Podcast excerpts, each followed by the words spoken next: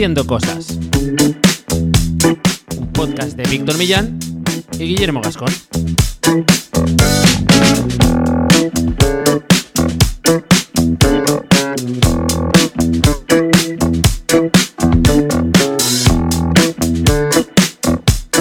Bienvenidos y bienvenidas a Haciendo Cosas, un podcast para hacedores de cosas, gente que tiene ideas e Internet es su mesa de trabajo. Conmigo está Guillermo Gascón, especialista SEO y cofundador de la agencia de Cookies. ¿Qué tal, Guillermo? ¿Cómo estás? Muy bien, Víctor, encantado.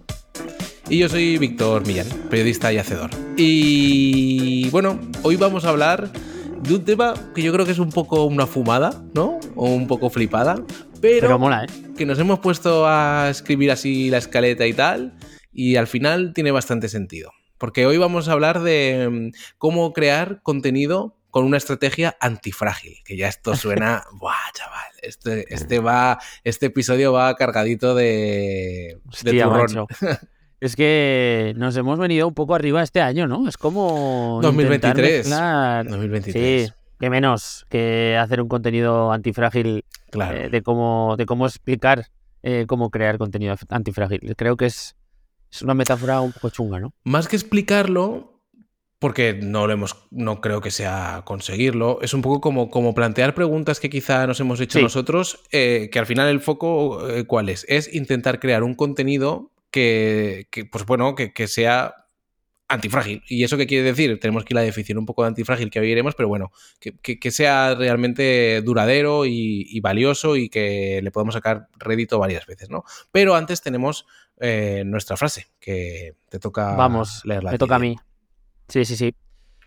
Este es tu podcast si leíste antifrágil y te pusiste a hacer parkour. ¡Parkour!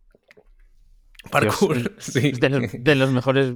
Bueno, es- Además, que- esta- en ese episodio ya han cambiado de jefe, ¿no? En The Office, creo. No, ¿No? no jodas. O Bueno. están... Creo que ya lo han invitado, o, o aparece por ahí, no me acuerdo. No, Yo- no, yo no lo está, no recuerdo está nuevo, subiéndose- sí.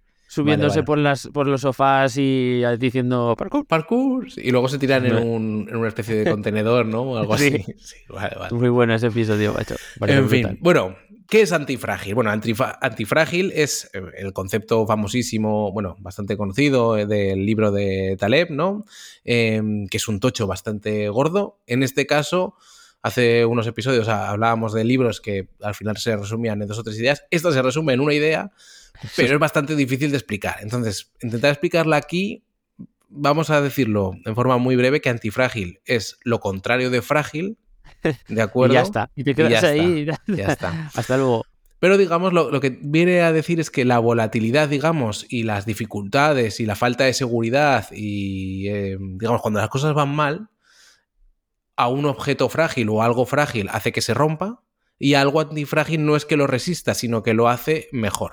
¿No? Él pone un poco ejemplos de pues una piedra, por ejemplo, o una escultura de roca muy maciza, eh, no es frágil porque no se va a romper fácilmente, es robusta, no es antifrágil. Es robusta ¿por qué? Pues porque pueden venir dificultades y resistirá, pero no va a ser mejor. Algo antifrágil, cuando vengan dificultades y momentos complicados, va a ser cada vez mejor. Es como que mejora con las dificultades. Y aquí apunto algunos ejemplos que pone. Él dice que, por ejemplo, la industria alimentaria es frágil, pues porque pueden venir sequías y pueden en, en momentos concretos haber faltas de comida, de hambruna, subidas de precios, etcétera, pero que sin embargo los, los restaurantes son antifrágiles. Y esto lo dice porque los restaurantes, no en concreto el restaurante de debajo de casa, sino los restaurantes como mm, negocio son antifrágiles, pues porque al final la gente siempre va a ir a comer, pues ya sea a restaurantes más caros o restaurantes más, eh, más de andar por casa, etcétera, etcétera. La industria de los restaurantes, digamos que siempre va y que eh, con las crisis se mejora. Y quizá un ejemplo pueda ser, pues bueno, eh, antifrágil está escrito bastante antes del COVID, pero el COVID fue en sí un cisne negro, que es otro de los conceptos de Taleb, un momento muy chungo eh, que viene de forma inesperada y pues eso, que, que nadie tenía ningún tipo de previsión y los restaurantes lo pasaron muy mal. ¿Han salido reforzados? Pues bueno, quien haya salido a cenar en los últimos meses, no sé si reforzados, pero pues ha cambiado la oferta, han subido precios, eh, como que han aprendido de la situación, se han modernizado, ahora hay códigos QR para las cartas, eh, no sé, como que parece que sí que este tipo de crisis, en este, él pone el ejemplo de los restaurantes, ha funcionado, ¿no? Y otro ejemplo que pone, y ahora si quieres, Guillermo, no sé si a ti te viene alguno más a la cabeza, este que lo pone en plan muy gurú, es que los emprendedores son antifrágiles. ¿Por qué? Pues porque, por ejemplo, abren una empresa y se va a tomar por saco, la segunda que abren ya tiene el conocimiento del caos generado por la primera empresa que quedó muy mal. Si vuelve mal, aprenderá y cada vez lo irá haciendo mejor. Esto no asegura de ningún momento el éxito, pero sí que, bueno, parece lógico que si tú te vas metiendo tortas, al final acabas aprendiendo lecciones y cada vez ya, no, será más difícil que te venga esa torta y, si, te, si, te, tienes que romper será por, otro tipo de, cuestión, ¿no? Y eso es un poco el concepto de antifrágil, que las crisis, las dificultades nos van haciendo un poco mejores. Sí, yo recuerdo cuando leí el libro que, que no es un libro que se lea súper fácil, porque hay, él, da como, la verdad que es, eh, para intentar despejar todas las dudas que hay alrededor del concepto, él da muchos ejemplos y algunos sí que te encajan fácilmente y, por ejemplo el de los restaurantes es como que además incluso lo puedes llegar a palpar ahora con, lo que hemos hasta...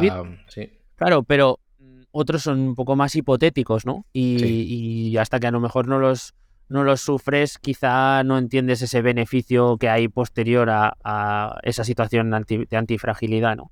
Sí, también, también un poco él hace como esa distinción que tú hablas de robusto, ¿no? Y, que me parece también muy, muy difícil de que la gente lo encaje, pero al final la mayoría de las situaciones que te dejan eh, igual después eh, que estabas antes es lo que él, llama como robustez o no sé cómo qué nombre le, le pone, pero que es la mayoría de las cosas en las que estamos habitualmente, ¿no? Cuando te quedas como estás, eh, no estás ante una situación que no, que no es frágil, pero que tampoco es antifrágil, ¿no? Es un poco el punto. Y en realidad los, los ejemplos que has puesto yo creo que lo dejan bastante claro. No voy a tirarme un poco a la piscina con algunos que creo recordar y que me costaría un poco el, justificarlos. Este hombre, bueno, em, digamos que, aunque tampoco hay que comprarle todo el pescado, eh, sí que tiene cierto callo con respecto a otro tipo de libros que se vienen con este tipo de conceptos que parecen un poco ambiguos. Este hombre, pues viene de, creo que su, su historia laboral viene un poco de la estadística matemática, luego se metió en conceptos de filosofía, etcétera, etcétera. Y bueno, pues ahora es una de esas mentes, digamos que es economistas y este tipo de gremios más suelen citar, ¿no? Em, en fin, ¿y cómo trasladamos esto a una estrategia de contenido antifrágil? Ya lo podemos entender un poco. Es una creación de contenido que cuando vengan eh, duras o maduras va a seguir mejorando siempre y es capaz, digamos, de adaptarse a las crisis y no solo adaptarse, sino salir reforzado de ellas.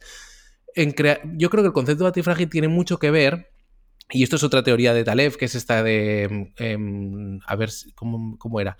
El Ludic o Lucid, eh, la falacia de Lucid. No sé, una que tiene.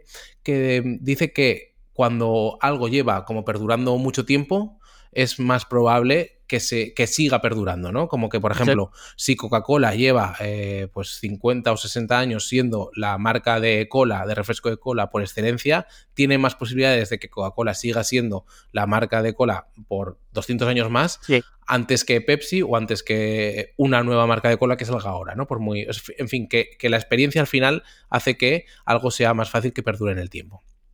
Em, dime, dime, Guillermo. Este, este concepto lo, escuché también para películas, películas clásicas, que hablaban que, bueno, pues que se aplica muy bien, ¿no? Que hay películas que se han seguido viendo a lo largo de los años por su, por X, y que seguramente se, es más sencillo de que en el futuro se sigan viendo que otra que ahora mismo lo reviente, eh, pero bueno, que por, por, bueno, por esta, por este, concepto, eh, seguirán viéndose todavía mucho más en, el tiempo las, estas películas clásicas, ¿no? Efecto Lindy se llama, me lo he inventado yo por ahí, eso es.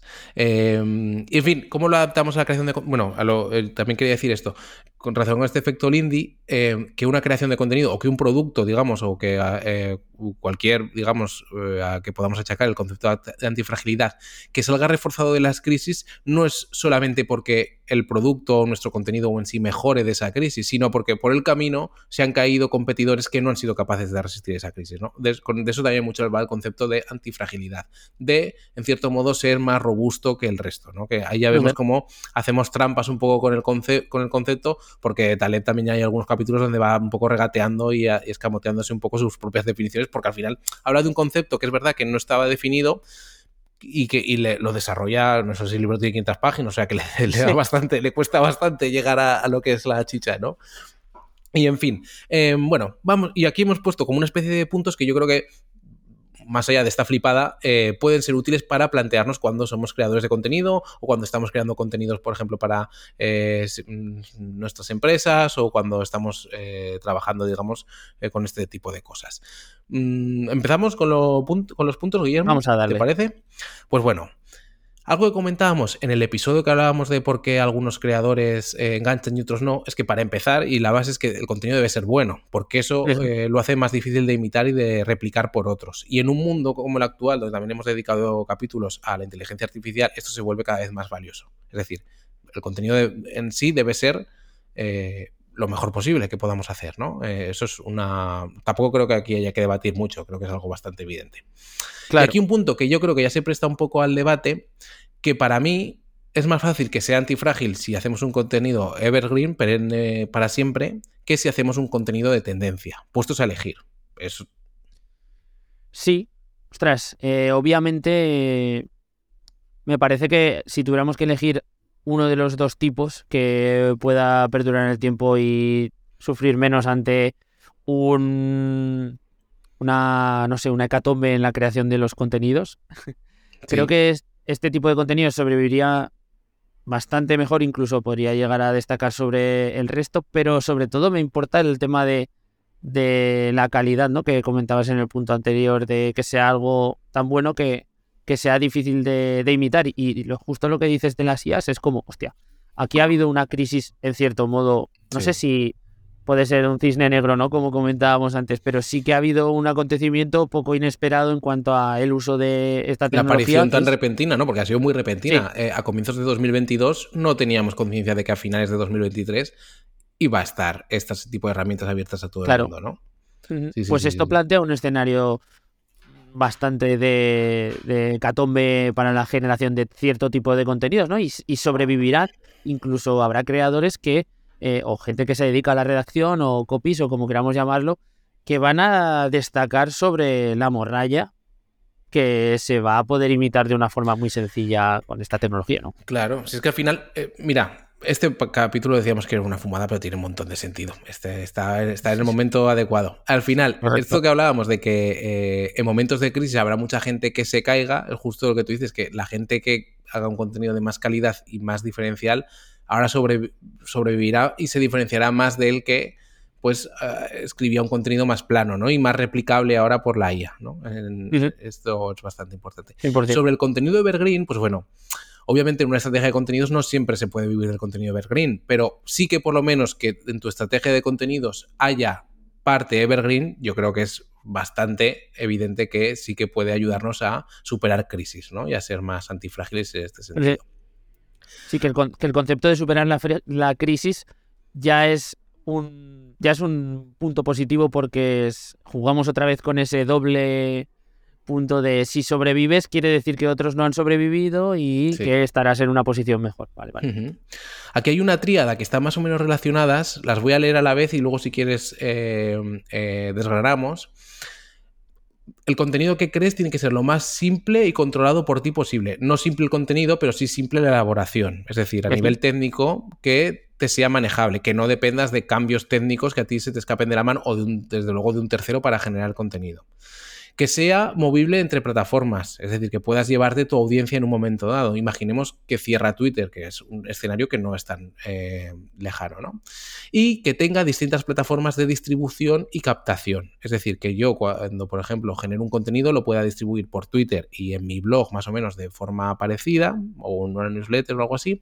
Y de captación es que ese contenido a mí me, me puede atraer audiencia desde pues bien búsquedas por SEO o bien apariciones por Twitter de cierta viralidad o en, los máximos escenarios posibles. Esta triada, que sea simple y controlado a nivel técnico, que sea movible entre plataformas, que no dependamos de una vaya, y que a la vez esta movilidad entre plataformas nos permita como una ubicuidad que estar en, varias plataformas a la vez, ¿no? Este me parece el punto más importante y sobre todo, fíjate que normalmente las, estas pequeñas crisis o estas grandes crisis, la característica es un poco que no las vemos venir.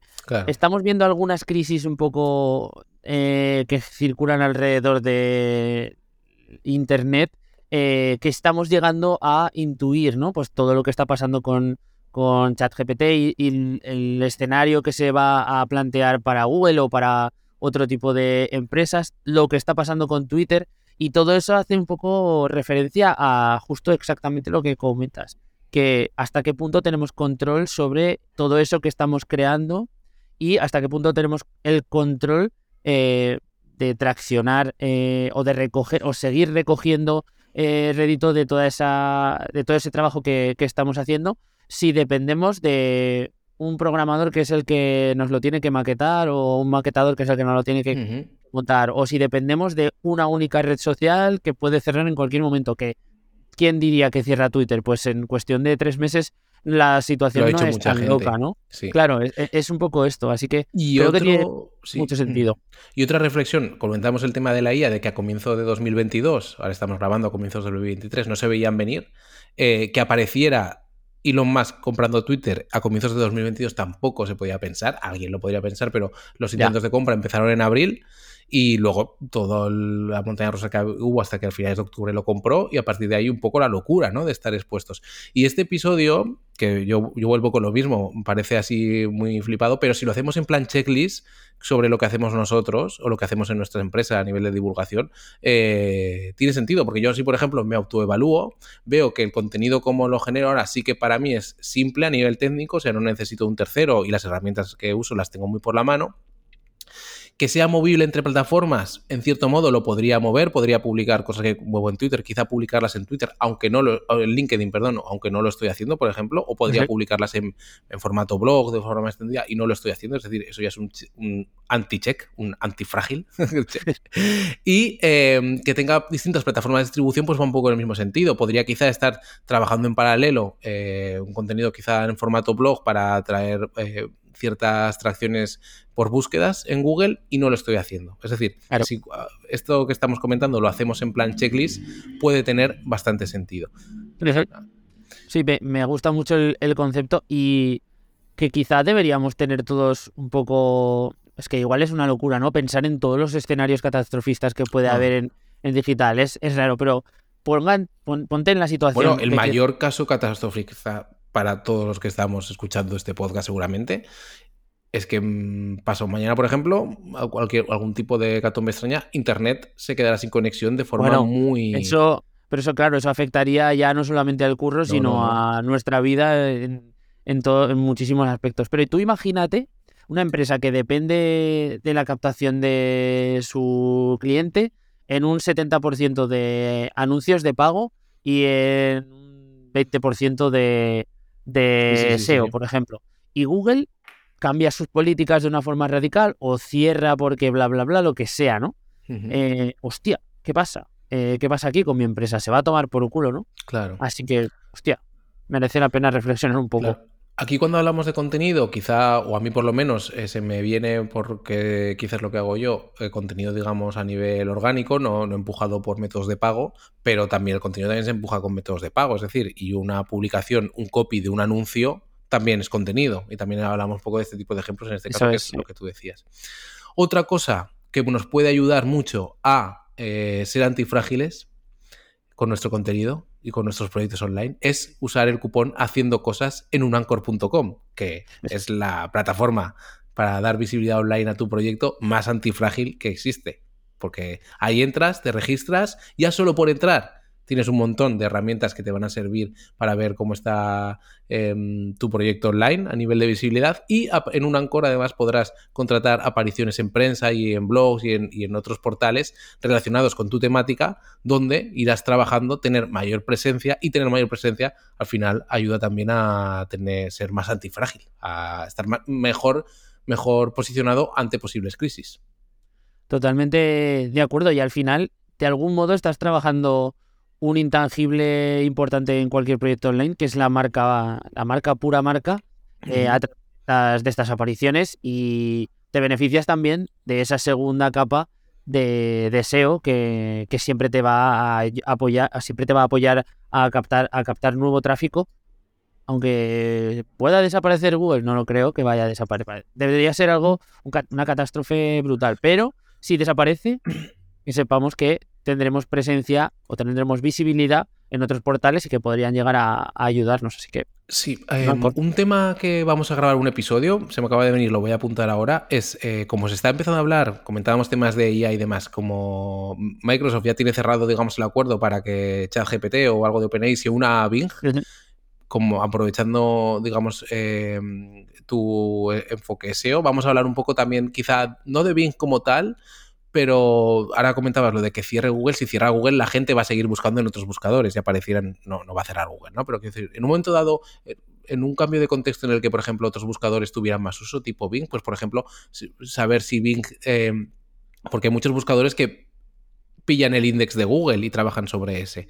Eh, si Bing funciona con motores distintos, etcétera, etcétera, y un poco alternativas que puede haber. Y si tienen cierto modo sentido, yo llego a ver SEOs que han intentado especializarse como SEO para Bing. No sé si eso tiene, si es un posicionamiento muy antifrágil, pero, pero eh, bueno, pues este tipo de cosas de alternativas un poco, o cómo vemos el futuro de los buscadores a nivel general con estas historias que están sucediendo. Vale. ¿Te parece? Bueno, me han apuntado, sí, sí, haría.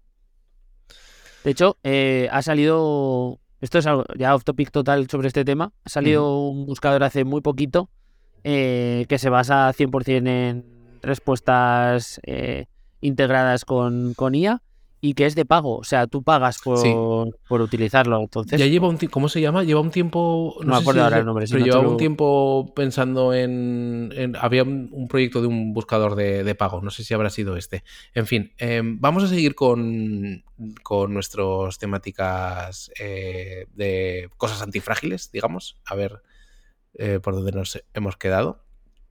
Em, esto es importante también. Bueno, antes hay, uno.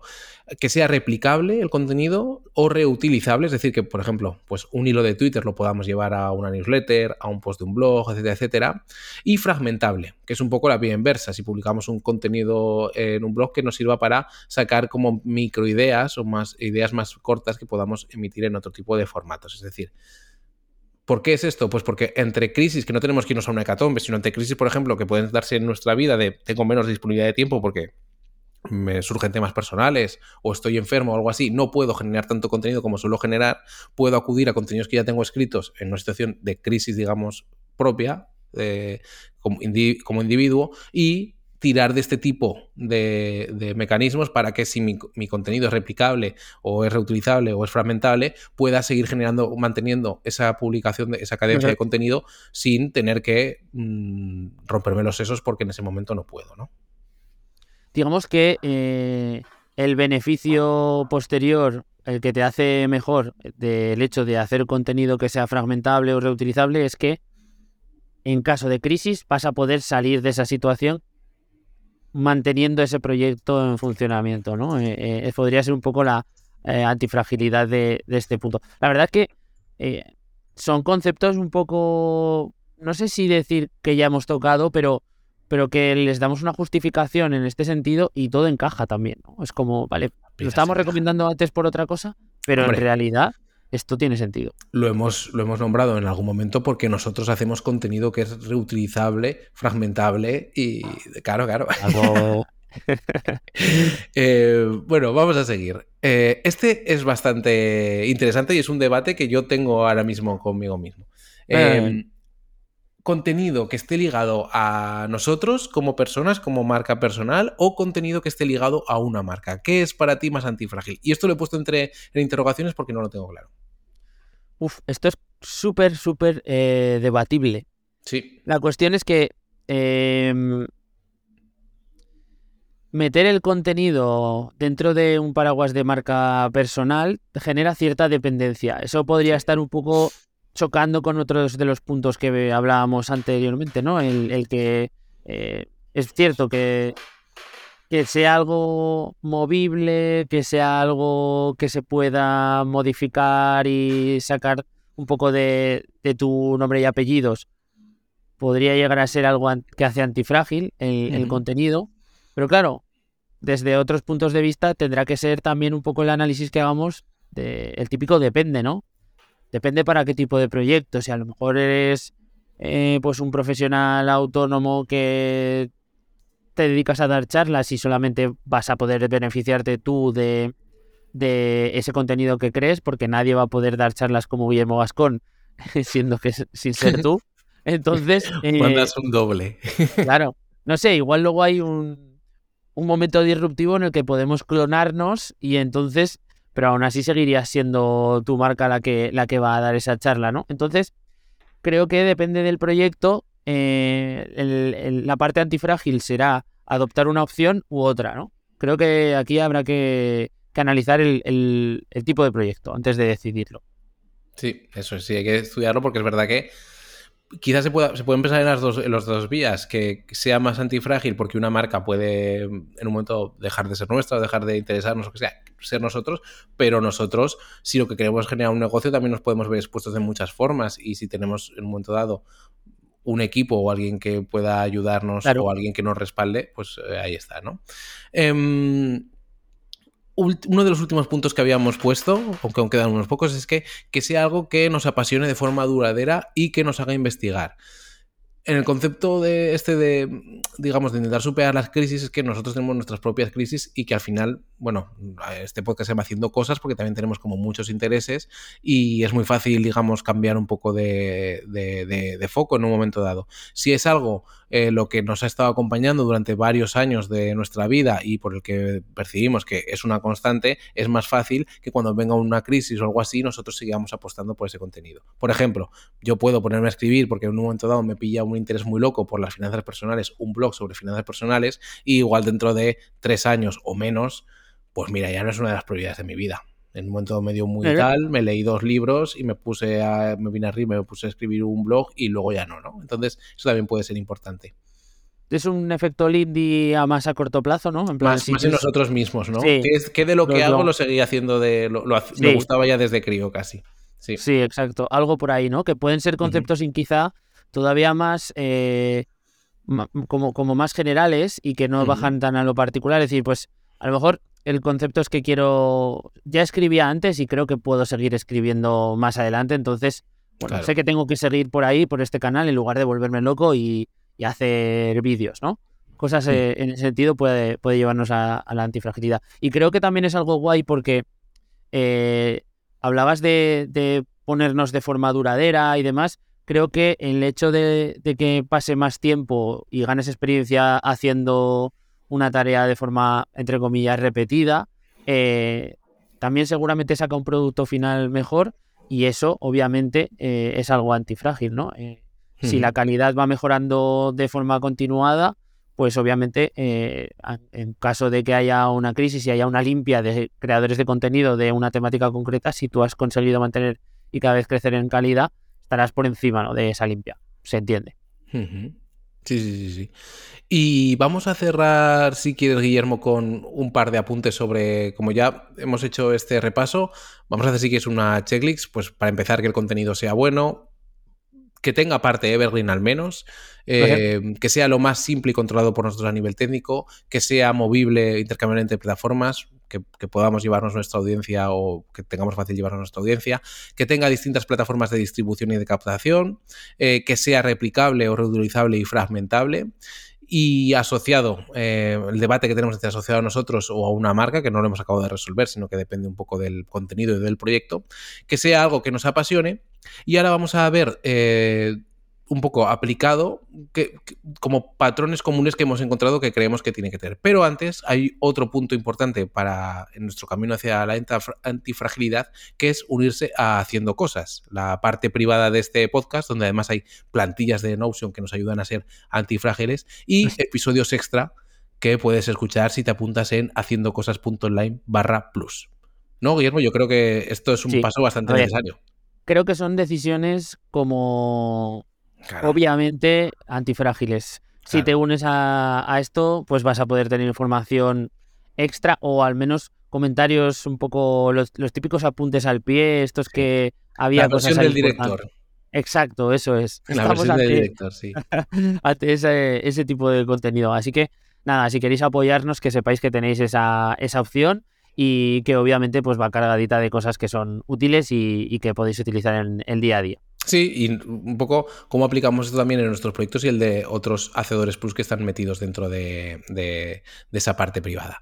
Y bien, los dos puntos que teníamos, yo aquí he apuntado dos cosas, no sé si, si tú quieres comentar alguna más. Una, que todo nos lleva a tener sí o sí una web propia, que esto parece que no, pero hay gente que sigue sin tenerla, donde que esto sí que es un deje que, por ejemplo, tengo yo en mi checklist, trabajar también con algún tipo de, que no sea simplemente un, esta es mi web o la tal, eh, sino que tenga algún tipo de, eh, que la estrategia de contenidos en algún momento impacte o tenga algún tipo de repercusión en la web, pues a nivel de un blog, obviamente, etcétera, etcétera, ¿no? Y em, también he intentado pensar un poco en qué formatos pueden ser más antifrágiles en un momento dado. Y uno que se me venía a la mente son las newsletters, por este tema que decíamos, de que al final tenemos la base de datos de emails y no dependemos de una plataforma, etcétera, etcétera, de forma tan directa. Y otro que se me ocurría, por ejemplo, es un libro. Que un libro al final es algo como más o menos, aunque pueda eh, ser caduco en cierto modo, te da cierta autoridad, siempre puedes referirte al libro.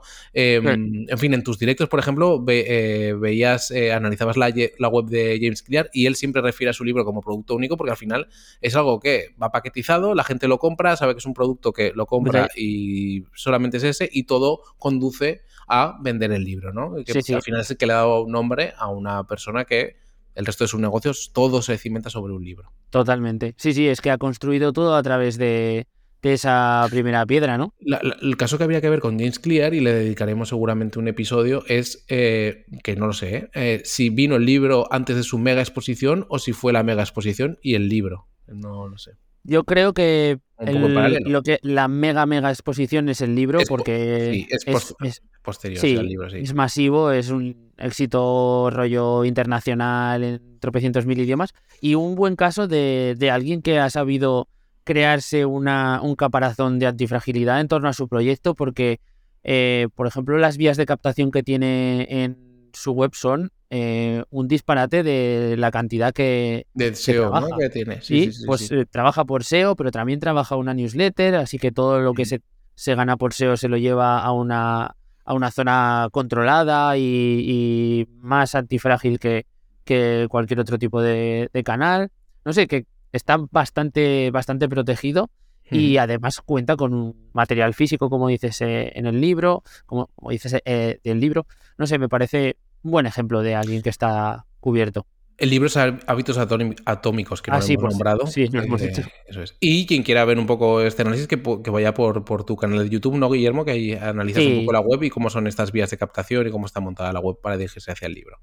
y yo creo que con esto ya seríamos bastante antifrágiles, ¿no? Sí, Yo, me parece bien. Voy a recomendar algo que, es, un poco como extra de la, de la lista y luego vamos a las recomendaciones que ah, va a ser la hostia. Eh, no sé cómo tú lo ves, pero em, crear contenido en el que demos la información importante y al mismo tiempo nos formemos, eso me parece como un valor que va a hacer que eh, en a lo largo del tiempo eh, nosotros mejoremos como especialistas en ese contenido. O sea, que nos formemos nosotros al crear el contenido. Sí, que en cierto modo te obligue, te obligue, ¿no? Como a, retarte y a aprender cosas nuevas. Eso creo que podría ser algo bastante antifrágil. Y también creo que si eso sobre lo que te formas o eso que te obliga a aprender no está directamente relacionado con ese expertise número uno, eh, creo que también te da como una segunda rama de, posibilidades. Imagínate, tú escribes sobre economía sostenible o cualquier historia y eh, aprendes sobre cualquier otro tema más, eh, más ligado a economía, pero de, otra rama, o incluso eh, persuasión de, para, para, entender cómo venden las empresas que están en este tipo de, economías. Cualquier concepto que choca o que hace cruzar dos mundos, creo que puede ser bastante útil, porque imagínate que uno de los dos cae, pues siempre puedes haber aprendido bastante gracias a ese proyecto eh, de otra cosa y continuar con tu vida mejor incluso. Pues muy buen punto. Vale, vale, vale. Pues ahora lo que, de verdad, todo este capítulo mm, para llegar solamente a las recomendaciones, que es lo que vale la pena. Además, me has dicho que, que ah, la recomendación tuya era muy buena, entonces teníamos que hacer un capítulo que estuviera a la altura. sí, estuviera a la altura de la recomendación. Basta, es que esta, esta recomendación yo es un descubrimiento para mí. Esto es un canal de YouTube que eh, es el canal de YouTube que me ayuda a dormir cuando estoy eh, en plan que estoy un pelín desvelado y tal. Me ha pasado un par de días de estar como... Yo, por ejemplo, nunca voy al gimnasio por, horario de tarde, pero estos días cambiando cosas y cambiando horarios he empezado a hacer algo de deporte por las tardes y llego a la cama y, tío, me noto súper activo. Me noto el cuerpo como cansado, pero en, en funcionamiento, ¿no? Y me pongo esto y consigo dormirme. Y esto es un canal de YouTube que se llama Angelo Su Sign, ¿vale? Eh, su de zapato y Sign de brillo. Y es un tío que es un, un limpiabotas de toda la vida, pero que, te, que graba el audio en estas versiones de, de ASMR vamos a decirlo, en el que pues se puede escuchar como muy en estéreo este que, es como si estuvieras ahí y graba como en la posición oh. de, pop, ¿no? La típica posición esta de en primera persona. ¿eh? Qué bien, qué chulo. Pues entran la gente con botas o con zapatos de cuero que están hechos polvo y el tío pues ahí con sus herramientas, sus productos, sus sprays, sus historias, deja las botas en plan que flipas, o sea, deja zapato súper chungo en, en un zapato prácticamente nuevo. Pero lo mejor no es eso, lo mejor es que te quedas frito, tío, de, de ese, trabajo como muy manual, esos ruidos como muy repetitivos y todo así con ese ambiente estéreo, de repente dices, estoy sobao, tío. Y a mí me está yendo que flipas para dormir. Y hay veces que, pues, la mayoría de los episodios no los, no los llego a acabar, ¿eh? Son 35 minutos de limpiar eh, zapatos y botas. Muy bien, estoy viendo en la parte del mechero y lo dejo ahí, ¿eh? Pues no estamos haciendo publicidad. Escucha, mira las métricas, mira las métricas que no estoy inventando nada, ¿eh? Son vídeos de 4 millones de reproducciones, 2, 3, y tiene 180 y pico mil suscriptores. No le hace falta mucho suscriptor para tener vídeos masivos. Qué interesante. Vale, vale, pues sí que era buena, ¿eh? La recomendación. Vale. Yo voy a recomendar eh, un libro que se llama El arte de pensar de José Carlos Ruiz, que me lo regalaron para Reyes y que está bastante bien. Lo tengo aquí también. Que ¿Ya te lo has acabado? No, no me lo he acabado. Ah, vale, vale. Me capítulos. Tío, se ha pasado Pero el, eh, va de mm, hacer un recorrido un poco por la historia de la filosofía, hablando un poco de pensamiento crítico. Y hay algunas cosas donde, donde bueno, es un tío bastante directo y eso, la verdad que no tenía eh, ubicado este autor, lo vi en la librería y busqué un poco de información y me lo compré. Y bastante recomendable, como para hacer un recorrido así un poco por la historia universal de la filosofía, con un enfoque de pensar al revés un poco las cosas. Así que bastante interesante. Qué bueno, tío. Y... Polina, he dado muy bien este episodio, tío, en serio. Terminamos con unos vídeos para dormir y un, y un libro para pensar. Pues que la gente se imagine que pueda ver en HC Plus. Eh, fantasía. Pues, es que, tío, las expectativas eh, están altas, pero la verdad que el contenido que hay dentro lo, lo merece. ¿Sabe lo que merece también mucho la pena? Que se pase la gente por nuestro canal de YouTube, que nos dejen sus likes, sus suscripciones, sus campanitas, todo lo que se puede dejar en YouTube y no se puede dejar en ninguna otra parte. También si nos escuchas desde vuestra plataforma de podcasting, podcaster favorita, pues ya sabéis, desde Apple Podcast, desde Spotify, nos dejáis ahí eh, la suscripción y vuestros comentarios en el caso de que podáis. Y si nos escuchas desde iVoox, pues lo mismo, te mandamos un abrazo, te queremos, sabemos que eres uno más y que te estamos 100% eh, agradecidos. Un abrazo muy grande para todos. Un abrazo, chao, chao.